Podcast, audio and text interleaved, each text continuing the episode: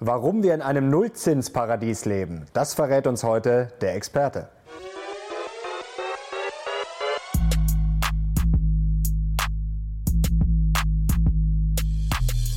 Servus Leute und herzlich willkommen in einem brandneuen Video der Mission Money. Wir sind heute back mit einem sehr, sehr spannenden Gast und es ist persönlich einer meiner Lieblingsgäste. Er ist Gründer des Instituts für Vermögensaufbau und er ist Mathematiker. Und ausgerechnet er sagt, dass die Nullzinsen ein wahres Paradies sind. Was er genau damit meint, das wird er uns gleich erklären. Und ich kann schon mal vorwegschicken, er hat eine sehr, sehr spannende Schlussfolgerung am Ende, was daraus abzuleiten ist aus diesem Paradies. Und er sollte deswegen unbedingt dranbleiben. Aber jetzt erstmal herzlich willkommen, Andreas Beck.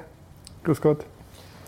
Jetzt kommst du daher, sag ich mal, und behauptest einfach mal, die Nullzinsen sind doch eigentlich ganz toll. Jetzt schreit die ganze Welt da draußen, sämtliche Experten, um Gottes Willen, die sind so schlimm, der Sparer wird enteignet und die Banken rechnen uns vor, was der Sparer schon an Milliarden verloren hat. Und jetzt, also ist das gar nicht so schlimm. Es ist natürlich eine steile These zu sagen, dass die Nullzinsen ein Paradies darstellen, aber mhm. ich greife da auf zweieinhalbtausend Jahre Kulturgeschichte zurück. Mhm. Denn also schon bei Aristoteles kann man nachlesen, aber auch im Alten Testament, dass die Zinsen ein extremes Übel sind, was automatisch immer wieder zur großen Zerstörung führen muss.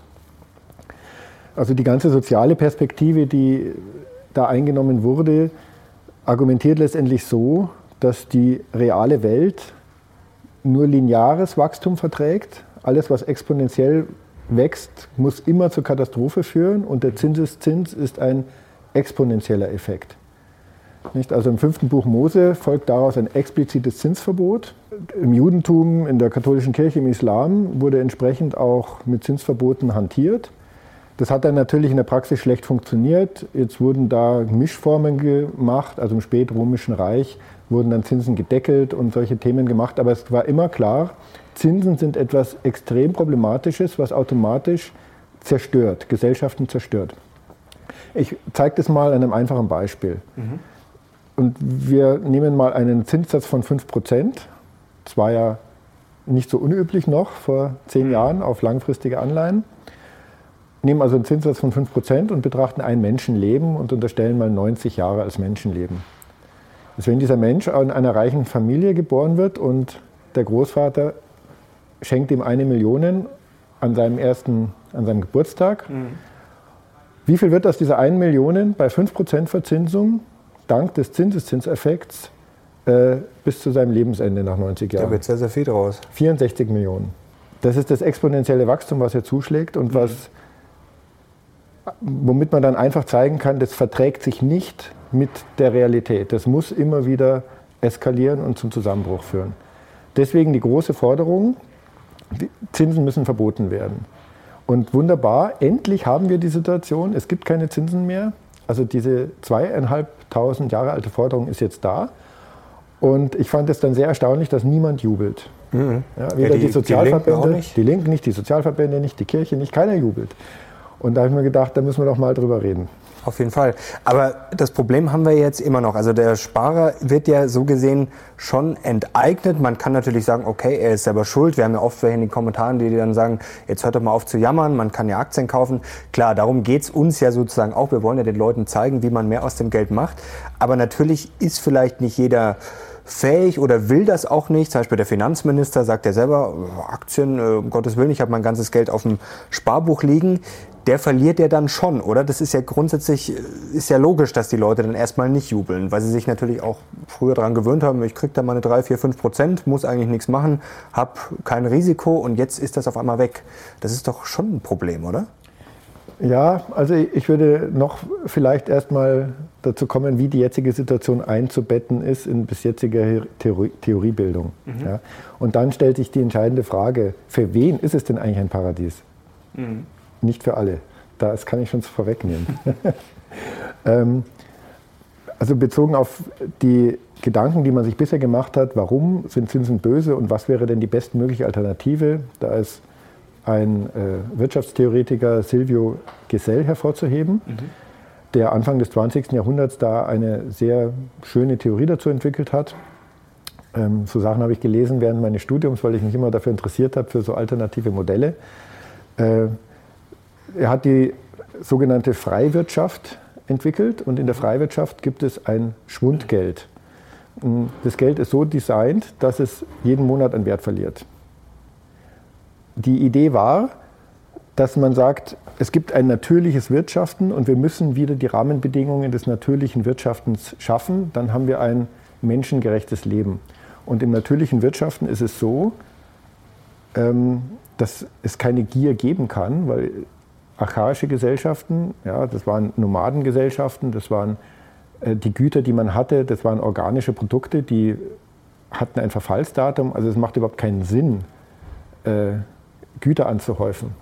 Weil es also es ist praktisch normal, dass man einfach jeden Monat dann diese Güter kauft und sein Geld ausgibt, um so vielleicht naja, also, zu sagen. Aber ist es normal, dass Geld äh, jeden Monat sozusagen an Wert verliert? Nein, das ist also, wenn ich jetzt normale Güter nehme, haben die ein Verfallsdatum. Das heißt, mehr als ich wirklich brauchen kann, zu akkumulieren, mhm. ist sinnlos. Das heißt, es gibt eine Grenze für Gier, der Grenznutzen ist sofort da. Mhm.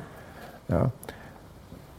Geld ist da privilegiert, so Silvio Gesell, mhm. weil Geld ähm, kann ich lagern und ich habe keine Lagerkosten und äh, es verfällt nicht. Und insofern ermöglicht Gier erst unermesslichen Reichtum. Es gibt keine Grenze mehr. Ob ich eine Million habe oder zehn Millionen habe, ich kann auch 100 haben wollen. Es gibt keine Grenze mhm. mehr. Nicht? Das ist bei natürlichen Gütern äh, eben gegeben durch diese Verfallbarkeit. Ja, okay, verstehe. So. Also hat er gesagt, wir müssen Geld so uminterpretieren, dass es wie eine normale Ware ist. Und mhm. deswegen hat er diesen Verfallsaspekt damit reingebracht. Okay. So, die Zinsen sind ja noch schlimmer. Es ist ja nicht nur so, dass es nicht verfällt, sondern es vermehrt sich auch noch von selbst. Ja. Aber äh, tatsächlich sind wir jetzt sehr nah an dieser äh, Freiwirtschaft, weil tatsächlich ist es ja nicht so, dass es keine Zinsen mehr gibt, sondern es verfällt ja tatsächlich. Mhm. Eine gewisse Inflation haben wir. Und, genau, also äh, eigentlich haben wir ja dieses Schwundgeld theoretisch. Schwundgeld. Es sagen ja auch viele, dass die EZB oder die Notenbanken, dass die das ja auch ja. provozieren wollen, also dass eigentlich die Leute mehr oder weniger gezwungen werden sollen, Geld auszugeben bzw. zu investieren. Aber das Problem ist ja teilweise, dass das nicht so wirklich funktioniert, oder? Also das heißt ja immer wieder, das Geld fließt eigentlich dann nicht wirklich in den Kreislauf rein. Also nicht so, wie es theoretisch sein sollte. Ja, die Frage ist, was ist überhaupt dieser Kreislauf, in den es fließen kann und soll? Ähm, kann ich das überhaupt äh, äh mit Geldpolitik steuern? Mhm. Aber Jetzt schauen wir uns mal die Realität an. Die ist jetzt natürlich hochinteressant, weil wir haben jetzt eben diese Situation, die theoretisch lange beschrieben wurde, die haben wir jetzt. Die Zinsen sind negativ. Es gibt, mhm. Wir haben ein Schwundgeld. Also zur äh, Verteidigung von Silvio Gesell muss ich sagen, er hat noch mehr Dinge gefordert, zum Beispiel, dass es, kein, äh, dass es keinen Grundbesitz geben darf und so. Ähm, und er hat immer schon argumentiert, dass das nur funktioniert, wenn, man, wenn, wenn alles umgesetzt wird. Und jetzt ist nur ein Teil umgesetzt. Also das zu seiner Entschuldigung. Aber schauen wir uns jetzt trotzdem mal an, was bedeutet es? Zumindest müsste jetzt dieser soziale Aspekt in den Vordergrund kommen, dass wir gleicher werden. Dass die Vermögen nicht mehr so stark auseinanderlaufen, dass Arbeit wieder mehr zählt als Besitz, als Eigentum. Und äh, wir müssten in eine gerechte Gesellschaft laufen. Ähm, das Gegenteil ist der Fall. Genau, es ist ja das also, Gegenteil. Es ist bemerkenswert. Also die das sagen ja alle, das ist eigentlich die Umverteilung von unten nach oben, weil die Zinsen so niedrig sind. Ja, ist interessant, nicht? Also mhm. widerspricht erstmal dieser Grundkritik, aber mhm. wenn man die Realität anschaut, die Reichen werden schneller reicher, die Armen werden schneller ärmer. Was wäre deine Erklärung dafür, dass die Reichen eben eher Aktien kaufen, eher natürlich Immobilienvermögen haben und dass sozusagen diese Vermögen oder diese Sachwerte dann im Wert steigen und der, der Geld hat, natürlich, das steigt natürlich nicht. Ist es so einfach oder ist es was ja, anderes? Ja, das ist jetzt ein, ein, schöner Punkt, weil man kommt, wenn man jetzt diese Frage, der Frage nachgeht, das war ja ein einfaches Beispiel, was ich vorhin gebracht habe mit der 1 Million aus der 64 und dass das nicht sein kann. Ähm, das ist ja sofort naheliegend. Jetzt ist es schon äh, wirklich interessant und führt uns zu der Frage, wie funktioniert unsere Wirtschaft heute denn wirklich? Wenn wir die Frage beantworten, warum jetzt die Vermögen weiter auseinanderlaufen. Mhm. Und das kann man auf, auf ganz wenige Aspekte zusammenführen. Für mich am wichtigsten ist der Aspekt, Vermögen entsteht in einem fortgeschrittenen Kapitalismus immer durch Hebeln. Mhm. Also die ganze Wirtschaft basiert auf der Möglichkeit, über Kredite zu hebeln. Schulden dann einfach, ja. Ja, Schulden, das klingt so, man kann auch Konsumentenschulden machen, das ist was anderes. Ja, ich meine jetzt wirklich. Also, äh, Schulden aufnehmen und investieren. Äh, Eigenkapital zu besitzen und das hebeln zu können. Okay. Mhm. Das bedeutet, dass ich mein Vermögen, also ich kann mein Eigenkapital relativ einfach verdoppeln. Mhm. Ja? Ich habe ein Haus, gebe das Haus als Sicherheit, bekomme einen Kredit und kaufe damit ein zweites. Plötzlich habe ich zwei Häuser Eigenkapital. Mhm. Die Schulden sind Fremdkapital. Aber die Musik spielt immer im Eigenkapital. Also sowohl die Machtfragen als auch die eigentlichen Renditefragen spielen bei Eigenkapital. Und jetzt ist unsere Gesellschaft sehr dynamisch gewachsen. Diese Fähigkeit des Kredithebels ist ja erst entstanden in den letzten 100 Jahren oder 200 Jahren, kann man mhm. sagen. Und das ist ganz wesentlich dafür zuständig, dass wir so eine florierende Wirtschaft bekommen haben. Weil dieser Kredithebel ermöglicht natürlich sehr, sehr viel. Also sehr schnelles Wachstum. Eine ganz großartige Geschichte. Stellen Sie sich vor, es gibt, stell dir vor, es gibt keinen Kredit. Ja? Aber es ist nicht, ja auch ja, gefährlich, oder? Aber äh, ich sag mal, wenn zu viel gehebelt ist, das ist ja auch schon mal oft nach hinten losgegangen. Ist das dann auch nicht auch die Ursache für die ganz großen Krisen? Ja, es geht auch immer wieder mal schief. Trotzdem, wenn man sich die großen Vermögen anschaut, sind die eigentlich immer durch Hebeln entstanden. Ein Trump oder so, dass man immer Kredit hebelt. Die Frage ist, wann läuft es denn schief? Also wann ist denn der Punkt erreicht? Das kann man ja, kann man das pauschal sagen? Wahrscheinlich nicht. Doch, in gewisser Hinsicht schon. Also ex post kann man es zumindest dann immer mhm. Äh, sagen, wo der Punkt war. Aber bleiben wir nochmal bei diesem, bei diesem Kredithebel. Mhm. Jetzt ist es in einer, jetzt, jetzt ist es zwangs, also es ist damit die Gesellschaft einigermaßen gerecht bleibt, muss es so sein, dass der Kredithebel teuer ist. Mhm. Das muss einen ordentlichen Preis haben.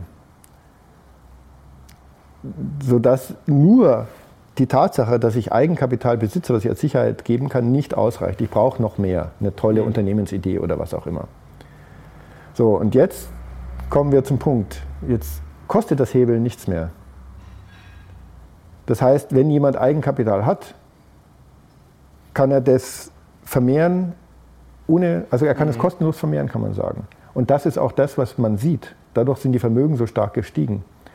Ich kann das Be Beispiel bringen am, an einem Immobilienmarkt, weil das, mhm. ja, das ist wahrscheinlich im, am besten. Ja, das sehen die Menschen in ihrem persönlichen Umfeld, aber das, was ich jetzt am Immobilienmarkt sage, das gilt für die ganze Wirtschaft. Mhm. Ähm, so eine Zwei-Zimmer-Wohnung in München, ja, die Preise sind stark gestiegen. Vor zehn Jahren hätte man die vielleicht noch für 300.000 kaufen können. Heute muss man vielleicht 500.000 dafür bezahlen. Ja, das ist nicht unrealistisch. Denkt man erstmal Wahnsinn, Immobilienblase. Fakt ist, 2008 hätte ich für eine 10-Jahres-Hypothek noch um die 5% Zinsen zahlen müssen. Mhm. Jetzt kriege ich eine 10-Jahres-Hypothek bei bester Bonität nur dann, dann und nur dann, äh, für 0,5%. Das heißt, die Kosten des der Kreditaufnahme, die haben sich gezehntelt. Mhm. Der Preis hat sich aber nur um 35 Prozent erhöht. Das ist ein Missverhältnis. Das bedeutet jetzt Folgendes. Wenn ich, wenn ich jetzt diese Wohnung vermiete, wir haben gesagt 500.000, mhm. kostet die, sagen wir 2% Mietrendite, das ist jetzt auf den ersten Blick wahnsinnig wenig, historisch wenig, mhm. aber tatsächlich sind es 10.000 Euro, die ich dann Einnahmen habe aus der Miete. Der Kredit, wenn ich die komplett fremdfinanziere für 0,5 Prozent, kostet mich im Jahr 2.500. Ja, 0,5 Prozent von 500.000 sind 2.500 Euro. Das heißt, ich kann tilgen aus der Miete.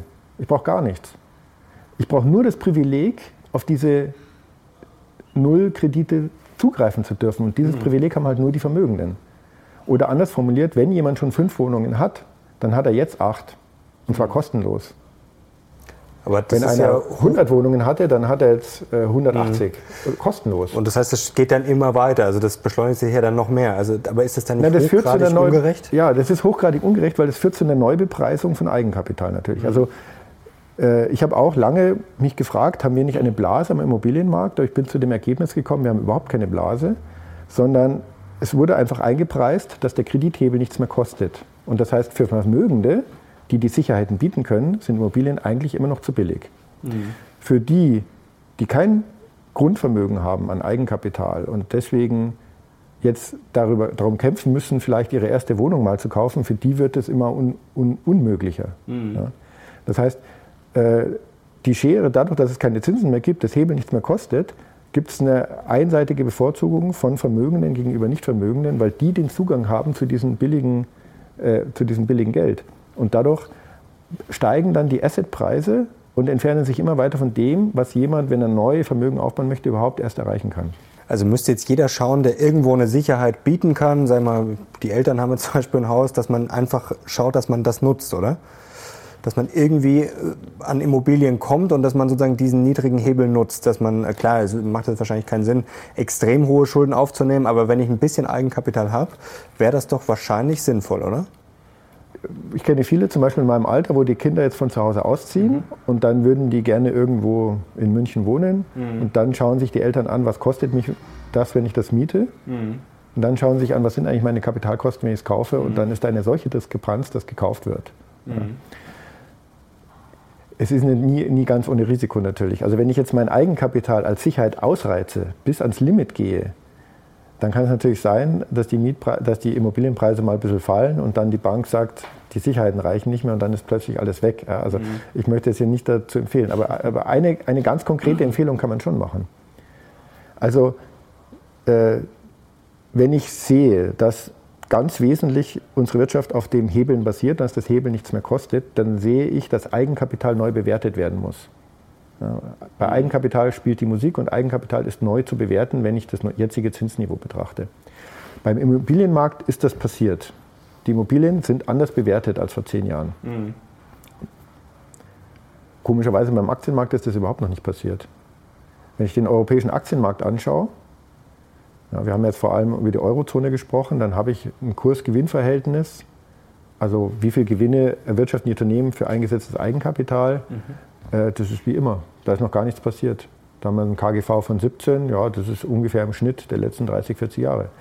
Das heißt, wir haben eine bemerkenswerte Situation, dass diese Neubewertung von Eigenkapital, die sich automatisch ergibt aus der neuen Zinssituation, dass die fast überall schon angekommen ist, nur am Aktienmarkt noch nicht. Das heißt, massiv unterbewertet. Also was wäre denn jetzt aus deiner Sicht, also wenn das dann mal fair bewertet werden sollte, was wäre denn die faire Bewertung? Theoretisch zumindest. Also wenn, wenn, ja, wenn ich dann, wenn ich andere Assetklassen anschaue, komme ich dazu, dass eine Zinserwartung von bis zu einem Prozent auf eine 10-Jahres-Anleihe, äh, mhm. die ausfallsicher ist. Ähm, wenn, ich, wenn ich mit so einer Zinssituation rechne, im Moment sind wir da ja bei Negativzinsen, aber wenn ich da sage, das nivelliert sich auf sehr niedrigem Niveau, dann komme ich eigentlich zum KGV 25, 27, was dann äh, realistisch wäre für einen Aktienmarkt. Mhm. Das ist auch ungefähr die Bewertung, die wir heute am Immobilienmarkt schon sehen und bei vielen anderen Anlageklassen. Aber wie gesagt, äh, bei Aktien noch nichts. Auch interessant, warum, kann man auch klären, die Frage. Aber äh, bevor jetzt jemand darüber nachdenkt, dass er einen Kredithebel spielt, sollte er erstmal überhaupt gucken, dass er Eigenkapital anschafft mhm. und sein Geld nicht auf dem Konto liegen lässt. Und da würde ich sagen, ist beim Immobilienmarkt der Zug halt schon weit abgefahren, äh, während beim Aktienmarkt es äh, aus bestimmten Gründen da noch echte Opportunitäten gibt jetzt. Also Aktienmarkt auf jeden Fall unterbewertet aus deiner Sicht. Die Frage ist jetzt nur, investieren die meisten Leute so? Also die meisten schauen sich ja eher Einzelunternehmen an und der Markt ist ja auch äh, kurzfristig zumindest von sehr vielen Stimmungen beeinflusst. Also ist das wirklich realistisch, dass gerade auch die großen Investoren, dass die sich das jetzt so, sag mal, durchrechnen, wie du das durchgerechnet hast? Ja, da, also das sind Oder bleibt denen dann irgendwann gar keine andere Wahl mehr? Dass sie einfach sagen, wie du sagst, wenn ich alles irgendwie ja. bewertet habe oder äh, wenn die Züge schon abgefahren sind, müssen dann so, sozusagen die Leute Aktien kaufen sogar. Genau, das sind zwei Aspekte. Also erst hast du hast formuliert, äh, ich weiß jetzt nicht mehr genau, wie das formuliert ist. Also ob man halt wirklich eine Prognose hätte ob oder so. Ob ein klassischer Investor halt so denkt ähm, oder ob der dann nicht doch Also erstmal, es ist jetzt keine Prognose. Es, es, geht mir jetzt nicht darum, ob die nee, Unternehmensgewinne steigen oder fallen. Es geht mir nur darum, dass äh, die Rentabilität verschiedener Anlageklassen ja immer in einem bestimmten Verhältnis zueinander stehen, weil sie miteinander konkurrieren. Und dass da ein risikoloser Zins nahe Null einen signifikanten Effekt auf alle Anlageklassen hat, Punkt. Und der ist da noch nicht angekommen. Ja, ähm, warum ist das so? Also einmal ist es so, also doch, das kann man ganz klar sagen, warum der Aktienmarkt da noch außen vor geblieben ist. Also ich habe viel zu tun mit, mit institutionellen Investoren, mhm. Altersvorsorge im erweitersten Sinne. Also Investoren, die langfristige Zahlungsverpflichtungen mhm. haben. Die haben alle sehr, sehr hohe Anleihenquoten gefahren, weil sie Planbarkeit brauchen und weil sie auch von der Regulierung her gar keine andere Möglichkeit hatten. Jetzt brechen ihnen die Zinsen weg. Schwierig, ja. So. Was ist das Erste, was sie machen? Immobilien. Sie fluten den Immobilienmarkt. Mhm. Haben sie gemacht, ist jetzt auch erledigt. Also jetzt sind die Mietrenditen auch nicht mehr so, dass sie sich damit irgendwie retten können. Es entsteht jetzt Handlungsdruck. Warum entsteht jetzt der Handlungsdruck? Der entsteht deswegen, weil diese regulierten, dominanten Investoren an den Märkten, äh, die haben einen Bilanzierungsvorteil bei Anleihen. Die kaufen eine Anleihe zu 100 und wenn die im Kurs steigt, mhm. weil die Zinsen fallen, mhm. lassen die die in ihrer Bilanz trotzdem mit 100 stehen. Für eine Versicherung ganz wichtig, weil wenn sie die wenn Sie die höher bewerten würden, dann müssten Sie Gewinne an Ihre ja, jetzigen genau. Kredit äh, Versicherungsnehmer ausschütten. Das wollen Sie nicht. Sie wollen da Reserven bilden, stille Reserven sozusagen. Und es haben halt die ganzen Altersvorsorgeeinrichtungen haben noch ganz tolle Anleihen. Ja, also 30-jährige Bundesanleihen mit 4,5% Coupons. Mhm. Die haben sie alle in ihrer Bilanz bei 100 stehen. In Wirklichkeit sind die 140, 150 wert. Ist ihnen egal, müssen sie nicht bilanzieren, sie haben die Coupons. Aber jetzt werden halt sukzessive diese Anleihen fällig. Mhm. Und jetzt mit jedem Jahr werden mehr Anleihen fällig, die noch tolle Coupons hatten. Also sozusagen die guten Anleihen oder die attraktiven laufen alle aus. genau. Das heißt, das Geld muss dann irgendwo Wohin? anders hin. Das muss irgendwo hin. Aber zuletzt ist doch sehr, sehr viel in den Anleihenmarkt geflossen eigentlich. Also das, die Kurse sind ja extrem gestiegen und es, also es rentieren ja so viele Anleihen im negativen Bereich wie noch nie. Also der, zuletzt sind da ja noch mal viele reingegangen. Ähm, ist ja, das dann auch Verzweiflung oder, oder warum? Ähm, es gibt einen interessanten Effekt am Zinsmarkt. Der Effekt ist zum Beispiel, also das ist einfach die Europäische Zentralbank, die hier wie verrückt kauft. Mhm. Und ist auch die, bestimmt, äh, bestimmt gibt es einen Zusammenhang damit, dass die geburtenstarken Jahrgänge noch dabei sind, ihre Altersvorsorge aufzubauen. Also mhm. da große, äh, großer Kaufdruck herrscht. Aber es gibt ein äh, interessantes Phänomen am Zinsmarkt. Also man hat ja immer so eine Zinsstrukturkurve. Genau. Ja, je länger die Zinsen, umso je länger die Laufzeit, umso höher die Zinsen in normalen Fällen und die Steigung wird dann immer flacher. Das ist so die Zinskurve, die man normalerweise mhm. sieht. So, jetzt ändert die Zentralbank am kurzen Ende die Zinsen. Jetzt ist eine Preisfrage in der Volkswirtschaft, äh, was passiert jetzt am langen Ende? Und die Theorie würde zwei Antworten geben. Die erste Antwort ist, die Zinskurve wird steiler, weil das Zinsänderungsrisiko sich erhöht und langfristig die Zinsen wahrscheinlich sich am kurzen Ende auch wieder normalisieren auf ein altes Niveau. Also bleibt die Zinskurve dann steiler.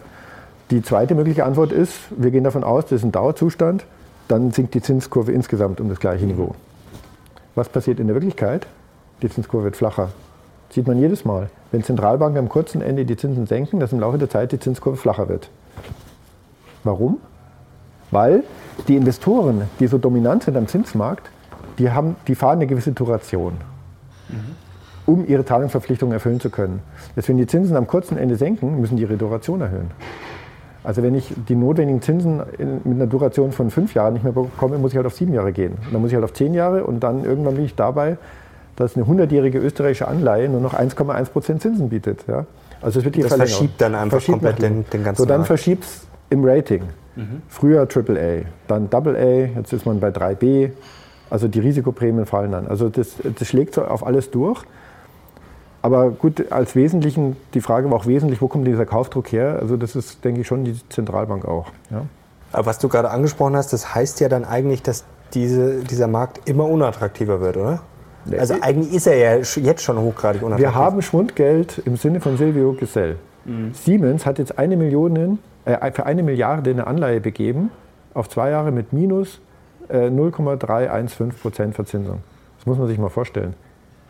Da fragen mich meine Kinder auch, ja, warum kauft die denn jemand? Aber die Antwort ja, ist ganz genau. klar, das ist super, weil bei der Zentralbank muss ich minus 0,5 Prozent bezahlen. Das ist ein tolles, toller Deal, die Anleihe zu kaufen wenn ich unbedingt Geld parken muss. Aber warum parke ich das Geld dann nicht in Aktien? Natürlich habe ich dann ein viel höheres Risiko, das ist schon klar, aber trotzdem gibt es so viele, die dann das Geld einfach parken müssen. Ja, aufgrund ihrer Regulierung. Mhm.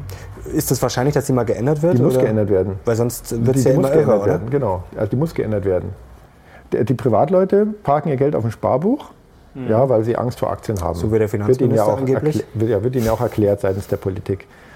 Äh, die Institutionellen haben mit Aktienmärkten gerade in Deutschland eine Schwierigkeit aufgrund sehr starker regulier regulierender Einschränkungen. Aber das ist, es ist angekommen. Also jeder Stiftungsvorstand, überall ist es angekommen. Entweder wir machen die Ziele der Stiftung zu, die hat ja irgendeinen Stiftungszweck, weil wir kein Geld mehr verdienen. Ähm, oder wir ändern die Regulierung. Und äh, ich, möchte nicht, dass, ich möchte nicht, dass man dann sagt, das Risiko wird erhöht, sondern mir geht es hier eher um die Fristigkeit. Wenn ich weltweit gestreut Aktien investiere, dann ist das langfristig ja im Zweifelsfall gar nicht risikoreicher, mhm. weil ich ja, die Tesorierung der Unternehmensgewinne habe. Jetzt ist natürlich die Frage, was da noch mitschwingt mit den niedrigen Zinsen. Das klingt ja alles teilweise gut, dann klingt es teilweise sehr absurd und dann äh, schwingen ja sehr viele Risiken mit. Zum Beispiel ähm, sprechen das ja immer wieder viel an, diese Zombifizierung der Unternehmen. Also dass ja. natürlich viele Unternehmen nur überleben, weil sie eben so niedrige Zinskosten haben. Also das ist eigentlich ja, theoretisch, dass sie schon pleite wären sonst. Ja. Und ähm, bei den Banken ist natürlich das nächste Problem. Markus Krall hat das bei uns ja auch äh, schon ausführlich erklärt, dass den Banken natürlich dann die Erträge wegbrechen, weil die Zinsen so niedrig sind. Also könnte das dann nicht alles wirklich wirklich mal uns komplett um die Ohren fliegen? Naja, das ist natürlich nicht auszuschließen. Also nehmen wir wieder Siemens als Beispiel. Das ist natürlich volkswirtschaftlich eine Katastrophe, dass sich ein Großunternehmen negativ verzinst äh, verschulden kann. Mhm. Weil Siemens konkurriert gegen mittelständische Unternehmen, die haben dieses Privileg nicht. Mhm. Ja, die müssen ordentliche Risikoaufschläge Also haben wir es eigentlich wie bei den Privatleuten, dass die Großen ja, dann es ist, wie gesagt, was ich am Immobilienmarkt als Beispiel gesagt habe, das sehen Sie überall in der Wirtschaft. Mhm. Und das ist, äh, das ist natürlich nicht äh, förderlich für Innovation und Wachstum und so etwas. Also, aber die Situation ist, wie sie ist. Ja, die Zinsen sind ja nicht etwas, was vom Himmel fällt. Und äh, die Zentralbanken haben die Entscheidung gefällt, dass sie diesen Weg gehen. Und das ist, da kommt man jetzt auch nicht mehr raus. Also die Zentralbank wird ja nicht absichtlich äh, die, die Wirtschaft an die Wand fahren lassen, dann macht man lieber das Thema noch länger. Das sieht man an Japan. Also man kann die Zinsen eigentlich gar nicht erhöhen, oder? Also man kann es nicht wollen. Also man kann es, aber man man kann es nicht wollen. Ja genau. Wozu also es wäre nicht sinnvoll. Ja, also was hältst du von den ganzen äh, Leuten, die sagen, äh, ja, lieber die Zinsen jetzt hoch, lieber sozusagen gezielten Crash, als dass das immer schlimmer wird? Also theoretisch mag das ja vielleicht sogar stimmen, aber das, das macht doch in der Praxis keiner, oder? Also einfach zu sagen, ja, okay, wir heben jetzt mal die Zinsen an auf 3%, dann wissen wir, dann kracht alles zusammen und dann sozusagen können wir von vorne anfangen. Das ist doch. Äh, das macht keiner. Macht keiner, oder? Aber es wäre vor zehn Jahren vielleicht wirklich eine gute Idee gewesen. Ja, klar, vielleicht, aber das jetzt heißt, ist natürlich schwierig. Also es hieß ja am Anfang, diese niedrigen Zinsen, absolute Ausnahme, Finanzkrise, mhm. Abwrackprämie und so waren ja viele Sonderregelungen und äh, okay, aber das ist eigentlich seit 2010 ist das gegessen, ja. Und äh, jetzt, jetzt haben wir 2019. Gut, wir haben natürlich viele Ungleichgewichte und es mag auch teilweise ungerecht sein. Äh, das ist natürlich ein anderes Thema. Jetzt gibt es auch diese Modern Monetary Theory, die ja sehr, sehr spannend ist. Also ähm, die Frage ist ja mit den Schulden. Ich meine, Schulden haben ja immer ein schlechtes Image. Allerdings, Frage an den Mathematiker, an dich theoretisch äh, könnten die Schulden doch eigentlich immer weiter steigen. Also es ja. ist ja eh eine Theoriesache. Also genau. eigentlich, es gibt ja auch viel mehr Schulden als Vermögen. Also es ist doch eigentlich eh... Ja, gute Frage, vielen eine, Dank. Eine reine Theorie. Da kann man sehr viel Verschwörungstheorie den Wind aus den Segeln nehmen. Also erstens, die Staaten sind überhaupt nicht insolvenzbedroht, in, mhm. also in vielen Warum? Fällen. Weil ein Staat kann nur in einer Fremdwährung insolvent werden. Argentinien hat Probleme, weil sie in Euro verschuldet sind oder in mhm. US-Dollar oder die Türkei hat Probleme und so weiter. Also ich kann, ein Staat kann nur in der Fremdwährung ein Problem bekommen oder in Gold ein Problem bekommen, aber nie in der eigenen Währung, weil die Grenzkosten zur Produktion der eigenen Währung sind immer null. Ja? So, er kann ja immer nachschießen. Das Problem ist ja nur die Inflation dann. Das ist ja sozusagen das. Äh, äh, genau, also aber erstmal, es gibt kein Insolvenzrisiko. Für USA gibt es kein Insolvenzrisiko. Und für Japan, die sind irre verschuldet, aber das spielt überhaupt keine Rolle. Mhm. Die, die, sind in der eigenen Währung verschuldet. Japan ist sogar noch besser, die sind bei den eigenen Leuten in der eigenen Währung verschuldet. Mhm. Amerika hat vielleicht noch das Problem, dass die Japaner und die Chinesen ihre Anleihen kaufen müssen. Ja. Mhm. So. Aber im Teilfall kauft halt dann die eigene äh, Zentralbank. So, jetzt kann man sagen, gut, aber wenn ich das übertreibe, das Spiel, dann sinkt die, der Wechselkurs. Komischerweise hat da keiner mehr ein Problem damit. Also jeder findet es toll, wenn die Währung nicht so stark ist. Ja gut, es kann ja nicht jeder Wechselkurs fallen, weil das, die spielen ja wieder gegenseitig. Also es kann genau. ja nicht jede Währung auf der Welt fallen, das muss ja irgendwie im Verhältnis bleiben. So, das ist so ein, Konzert, so ein Konzert, was da jetzt im Moment gespielt wird, wo man sagen muss, ja, warum nicht, das funktioniert. Und jetzt, jetzt nochmal zum entscheidenden Punkt. Es ist vollkommen egal, wie viel Schulden ich habe. Das Entscheidende ist, inwieweit die Zinsbelastung mein, meine sonstigen Investitionstätigkeiten hemmen. Und wenn ich Zinsen habe von 4%, dann und die, sinken, die Zinsen sinken auf 2%, dann kann ich meine Verschuldung praktisch verdoppeln und es ist in Wirklichkeit gar nichts passiert. Mhm. Und wenn sie auf 1% sinkt und wenn sie auf 0% sinkt, kann ich unendlich viele Schulden haben. Das spielt eigentlich gar keine Rolle mehr. Klingt gut, oder? Klingt gut, ja. ja aber in Wirklichkeit sind wir halt tatsächlich in der Situation. Jetzt, ist, jetzt, müsste natürlich noch eine Inflation kommen. Die Inflation kommt deswegen nicht, das kann man auch klar sehen. Die mhm. Inflation kommt also theoretisch nicht. müsste ja. sie ja da sein, aber praktisch ja. nicht.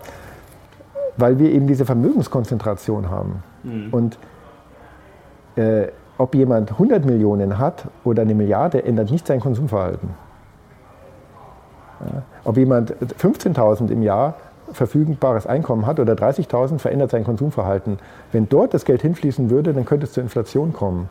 Aber dadurch, dass die, das immer weiter auseinanderdriftet, Vermögen und Nichtvermögen, und es zu dieser Vermögenskonzentration kommt, wird das einfach nur prolongiert. Also die, die, kommt halt immer wieder eine neue Null ans Konto, aber es ist volkswirtschaftlich egal. Und mhm. man darf auch eins nicht vergessen, die Schulden auf der einen Seite sind ja immer Vermögensansprüche auf der anderen Seite. Also, Irgendjemand hat ja die Anleihen. Also um es nochmal zusammenzufassen, das heißt, die Reichen werden dann immer reicher, ganz oben, aber merkt man ja gar nicht. Genau, ein Milliardär, wenn ich jetzt 50 Milliarden habe äh, oder 100, also ich meine, der kann das Geld ja gar nicht ausgeben, ähm, beziehungsweise gibt dann nicht mehr aus und der Normalo hat nicht mehr und gibt deswegen auch nicht mehr aus. Das heißt, wenn jetzt die Normalos alle mehr hätten, ja. dann würden die natürlich mehr ausgeben und dann würde durch die Nachfrage würden die Preise steigen. Kann man so äh, vereinfacht sagen. Oder anders oder? formuliert, das, wofür die Vermögenden das Geld ausgeben, so ein Picasso zum Beispiel, ist ja, nicht Teil des Inflationswarenkorbs. Genau, klar. Oder äh, Luxuskarossen. bei den Immobilien, gut, okay, da merkt man es ja. ja. natürlich. Ähm, jetzt ist natürlich die Frage, der Zins ist ja eigentlich der Preis des Geldes, so kann man das ja eigentlich sagen, äh, vereinfacht. Und der sollte ja eigentlich vom Markt gebildet werden. Jetzt ist ja die Frage, wenn das, es ist ja schon manipuliert, also was die Notenbanken da machen, die greifen ja schon massiv ein. Jetzt ist ja die Frage, alles, was manipuliert ist, wo der Staat eingreift, gut, kann man jetzt sagen, manche sagen ja schon Geldsozialismus, ist ja immer die Frage, ob das gut gehen kann oder ob sowas nicht einfach irgendwann dann doch zusammenkracht. Denn eigentlich weiß es doch der Markt am besten, oder? Also der Zins war immer manipuliert, weil der immer von der Zentralbank vorgegeben wurde. Mhm, okay aber früher vielleicht etwas äh, nicht ganz so extrem, oder? Ähm, Gerade wenn wir jetzt sagen, dass man eigentlich gar nichts mehr machen kann, weil sonst ja, also eigentlich ist er ja jetzt gefixt natürlich. auf die ähm, nächsten wenn sich, wenn Jahre. Sich das Handeln, wenn sich das Handeln der Zentralbank zu sehr entfernt von den wirtschaftlichen Rahmenbedingungen, dann gibt es solche Spannungen, die irgendwann zu Problemen führen. Es ist sehr umstritten, wenn die Zentralbank gar nichts machen würde, ob wir dann wirklich höhere Zinsen hätten. Mhm. Also einen Tick höhere hätten wir selbstverständlich, also vor allem hätten wir höhere Risikoaufschläge für Italien, ja, gar, mhm. ganz unbenommen. Aber gäbe es für deutsche Bundesanleihen wirklich 3% auf 10 Jahre? Äh, tendenziell eher nicht, ähm, weil, äh, ja, weil wir schon, äh, wir sind, eine wir sind vor demografischen Veränderungen und eine demografisch schrumpfende Bevölkerung rechtfertigt gar keine hohen Zinsen. Also ich möchte es mal ganz einfach zurückführen auf den Punkt, was ist ein Zins eigentlich? Mhm. Volkswirtschaftlich Wo? ist der Zins definiert oder mhm. dadurch bestimmt, dass er dich entschädigt, wenn du Konsumaufschub betreibst. Mhm. Du kaufst dir das Auto nicht heute, sondern in zehn Jahren und dafür kriegst du eine Belohnung. In stark wachsenden Wirtschaften wichtig, ja, weil wenn sich alle, ne, wird belohnt. Mhm. So heute, wir können gar nicht mehr so schnell konsumieren, wie der Produktionsfortschritt ist. Das heißt, es wäre völlig absurd, dich zu belohnen, dein Auto erst in zehn Jahren zu kaufen. Im Gegenteil, man muss dich unbedingt dazu antreiben, es sofort zu kaufen, am besten auf Schulden. Also alles ist darauf ausgelegt, den Konsum zu beschleunigen und die Menschen dazu anzutreiben, den Konsum zu beschleunigen weil wir mit den Produktionsfortschritten gar nicht mehr hinterherkommen.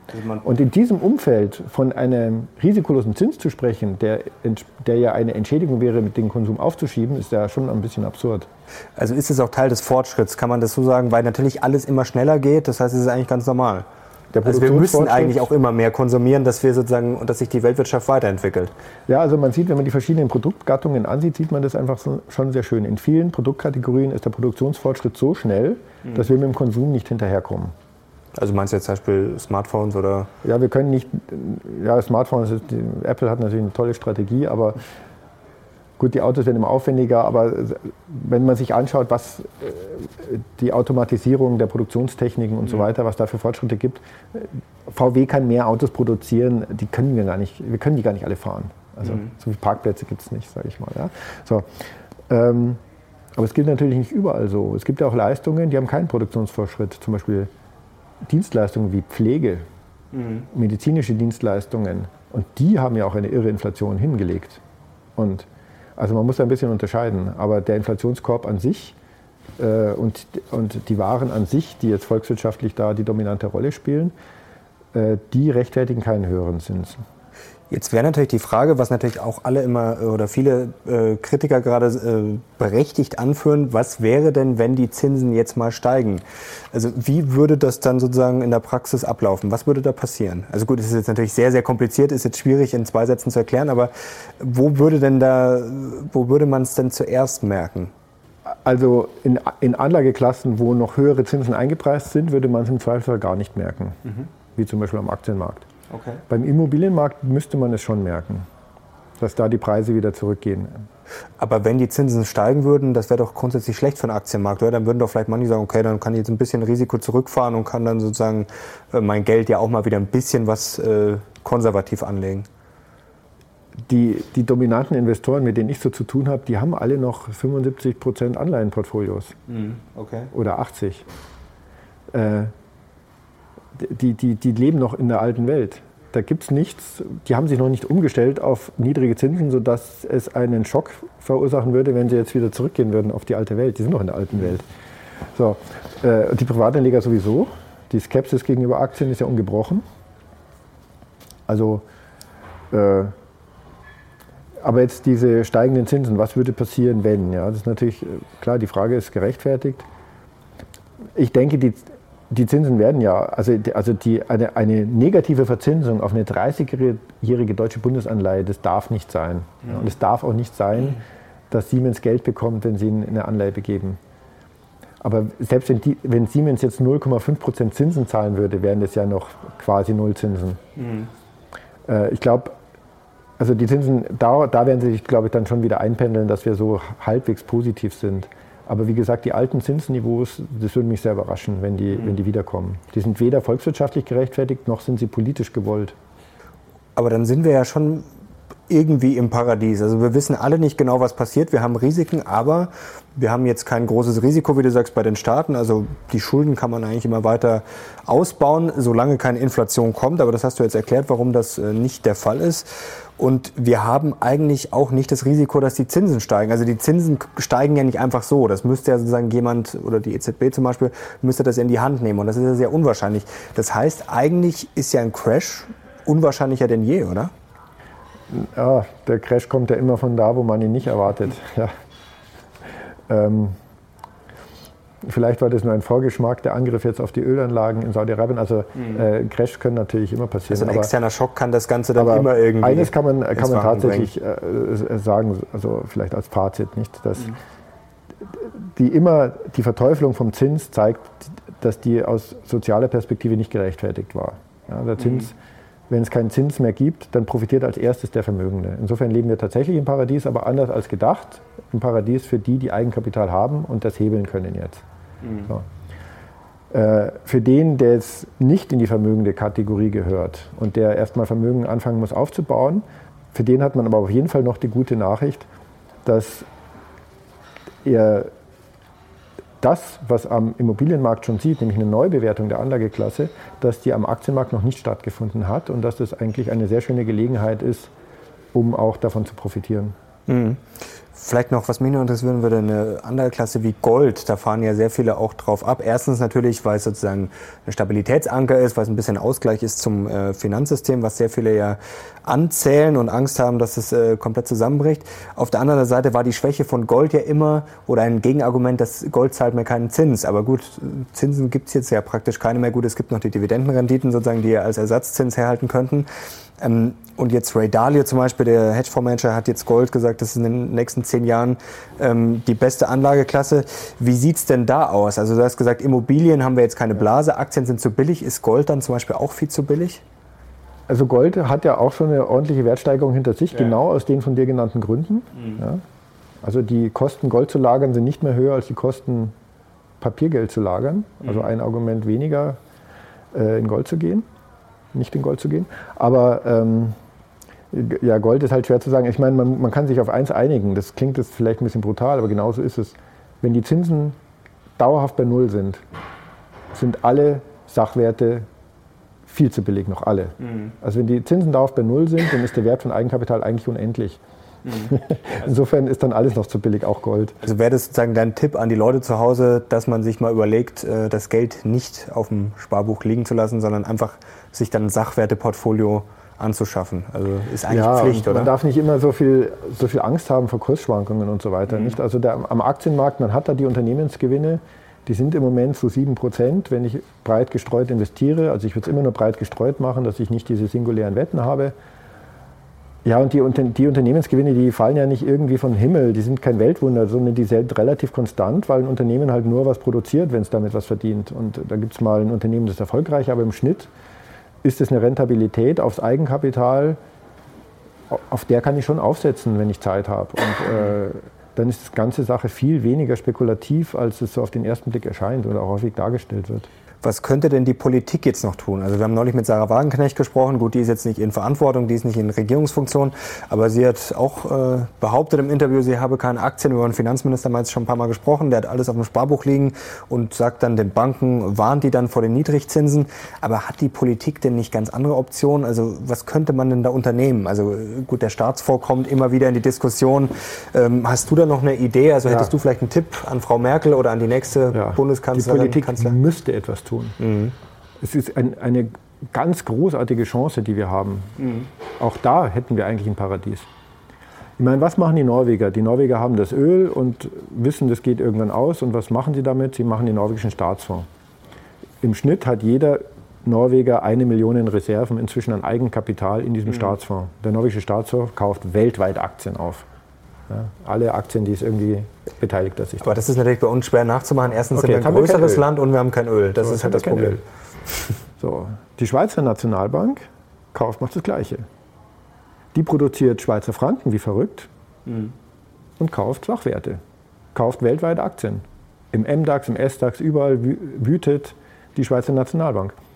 Äh, ich habe auch dann mal gelesen, dass ein Vertreter der Nationalbank dazu gefragt würde, ob das nicht zu riskant ist für eine Nationalbank, so ein Aktienportfolio aufzubauen. Und der hat ganz klar gesagt, ne, die Norweger haben das Öl, wir haben den Schweizer Franken, wir machen das Gleiche. Wie profitiert dann aber konkret der Bürger davon? Und jetzt kommen wir zu Deutschland. Wir haben leider keine D-Mark mehr. Mhm. Aber wir hätten Anleihen. Die ganze Welt schreit nach Bundesanleihen. Mhm. Wir müssten Anleihen emittieren, also ich sage nicht bis zum Abwinken, aber wir müssten den Markt so mit Anleihen fluten, bis die zehnjährigen Zinsen bei 1% sind auf eine deutsche Bundesanleihe. Die EZB wäre glücklich, alle würden sich freuen. Alle würden sich und freuen. die Nachfrage wäre auch tatsächlich da. Ja, Glaubst natürlich, weil jetzt zahlen sie 0, minus 0,4 auf eine zehnjährige Bundesanleihe. Das heißt, die Nachfrage ist riesig. Bediene, so wie die Nachfrage nach dem Schweizer Franken riesig ist, ja, bedienen wir einfach die Nachfrage und produzieren Anleihen und füttern damit einen Pensionsfonds in Deutschland für die ganzen Pensionslasten, die auf uns zukommen. So wie die Norweger das Öl haben. Also das heißt, wir würden äh, Anleihen ausgeben, die Welt würde uns sehr viel Geld leihen und wir, und wir würden dann Aktien kaufen. Aktienportfolio. Okay. Genau. So wie die Schweizer das machen, die den Norweger machen. Die Norweger haben das Öl, die Schweizer haben den Franken, wir haben die Bonität. Das ist das Einzige, was wir noch haben. Den Rest haben wir ja abgegeben im Euro. Aber mhm. die Bonität haben wir noch. Und die könnte man jetzt monetarisieren. Und das wäre für alle besser. Auch für die hiesigen Versicherungen wäre es besser, wenn es wieder ein Prozent gibt auf eine Zehnjährige. Ja?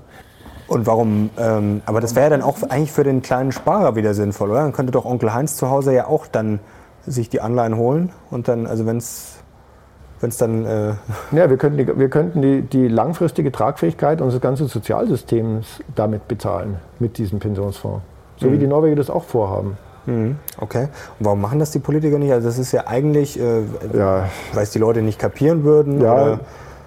Weil es ist ja Sie logisch ja, eigentlich. Du hast ja auch schon gesprochen mit Scholz und Co. Ja? Aktien also, sind Teufelszeug. Ja. Mit der Einstellung geht nichts. Ne? Also haben wir und dann, nein, falschen Leute in der falschen nein, Das ist wirklich schade, weil das ist eine historische Chance, die wir hätten und wir müssten sie nutzen, weil mhm. wir haben so viele ungedeckte Pensionszusagen, allein bei den Beamten. Und solche Sozialkosten, die auf uns zukommen demografisch, wir bräuchten so einen Fonds dringend. Mhm. Also Herr Scholz, vielleicht schauen Sie zu, vielleicht auch nicht. Äh, das wäre jetzt hier mal der Aufruf. Sie können auch gerne zu uns kommen, dann können wir das gerne mal besprechen. Also schreibt doch mal zu Hause in die Kommentare, ob ihr das gut finden würdet. Ich schätze ja, ich würde gerne mal äh, Herrn Scholz hier sitzen haben, einfach mal über sowas könnte man doch mal reden. Also ich meine, da müsste er ja schon gute Argumente finden, warum man das nicht macht. Du kannst da natürlich auch gerne dazukommen. Als Mathematiker ist das vielleicht dann noch ein bisschen überzeugender. Also Herr Scholz, Angebot steht. Kommen Sie gerne vorbei. Wir kommen auch gerne zu Ihnen. Dann können wir das mal genauer besprechen und dann ist vielleicht das Problem auch bald gelöst. Jetzt glaube ich, haben wir einiges besprochen. So Danke dir. Das. Danke. War, war, sehr, sehr spannend, wie immer. Wir hoffen, dass du bald wieder da bist. Leute, schreibt doch in die Kommentare, ob ihr Andreas Beck bald wieder sehen wollt und wie ihr dieses Video fandet. Daumen nach oben heißt, Andreas kommt bald wieder hoffentlich. Und wir verabschieden uns jetzt. Danke fürs Zuschauen. Danke dir nochmal und ich bin jetzt raus. Ciao.